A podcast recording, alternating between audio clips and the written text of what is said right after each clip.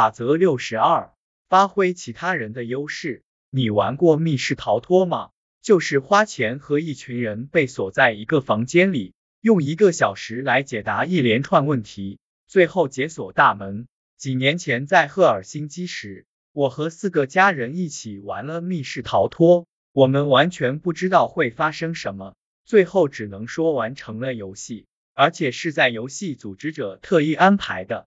几个线索的帮助下才完成的游戏，我们为什么没能做得更好？我来告诉你答案，因为我们完全不能像一个团队一样思考。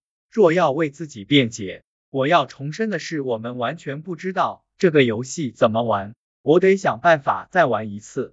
如果换一种应对方法，我相信我们能做得更好。我们在那个游戏中只顾着眼前的任务。试图解决出现在眼前的所有谜题，但其实我们应该采取如下做法：我们应该提前决定，所有和逻辑数学有关的问题都应该立刻交给我的女儿，而她应该停下手头的其他事情，专注解决她专长的问题。碰到挠头的谜题，手足无措时，我们应该把问题交给大儿子，因为他具有横向思考能力。我们必须让他一个人解答谜题，除非他主动寻求帮助。这条法则也应当提前确定。我的小儿子应该处理让人烦躁的问题，因为他很少会感受到压力。此外，他还能帮助其他两个人思考。我的妻子应当担任项目经理，因为她的思维天生就具有逻辑组织性。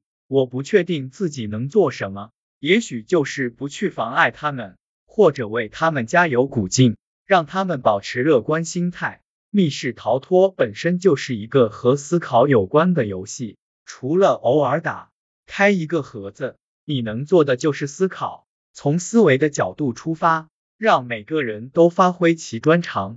这本书旨在描述如何学习不同类型的思考方式，让自己的思考更有纪律性，或者更有创造力，或者更健康。目的就是拓展一个人的多种思考能力。可不管学会了多少优秀的思考习惯，一个人总存在相对的强项和弱项。和其他人一起思考时，如果能正确发挥自身优势，你就能获得最佳结果。我要承认，我们在密室里发生了争吵。虽说争吵的本意是好的，可当时间一分一秒流逝时，争吵没有任何作用。